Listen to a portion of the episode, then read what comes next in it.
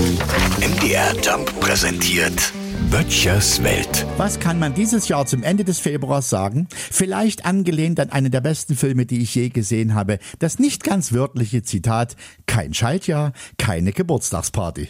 Wobei das natürlich auch Quatsch ist, weil alle, die an einem 29. Februar geboren worden sind, sich längst eingerichtet haben, wie sie zu ihrem Recht kommen. Nämlich gefeiert und beschenkt zu werden. Also allen, die heute feiern, von mir alles Liebe hier auf diesem Wege. Ja, ich hätte ja auch eine Karte geschickt, aber das wird mir zu teuer. Warum? Na, weil doch die Post eine Umstellung des Briefsystems auf die sogenannte Zweiklassenbriefzustellung in Betracht zieht. Ja, wer will, dass der Brief am nächsten Werktag zugestellt wird, soll mehr Porto zahlen. Ansonsten kommt der Brief erst nach mehreren Tagen an. Verrückt, oder? Früher waren Posträuber die Leute, welche die Post beklaut haben. Heutzutage wird man als Kunde von der Post ausgenommen.